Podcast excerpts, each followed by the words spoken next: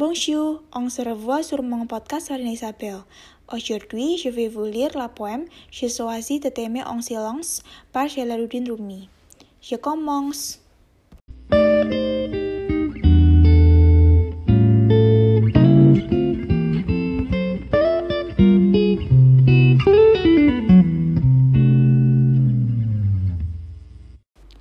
J'ai choisi de t'aimer en silence car en silence je ne trouve aucun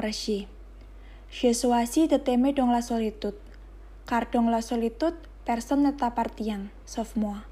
Je choisis de t'adorer de car la distance me de la douleur.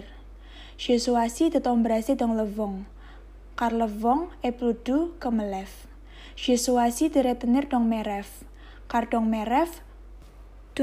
fin.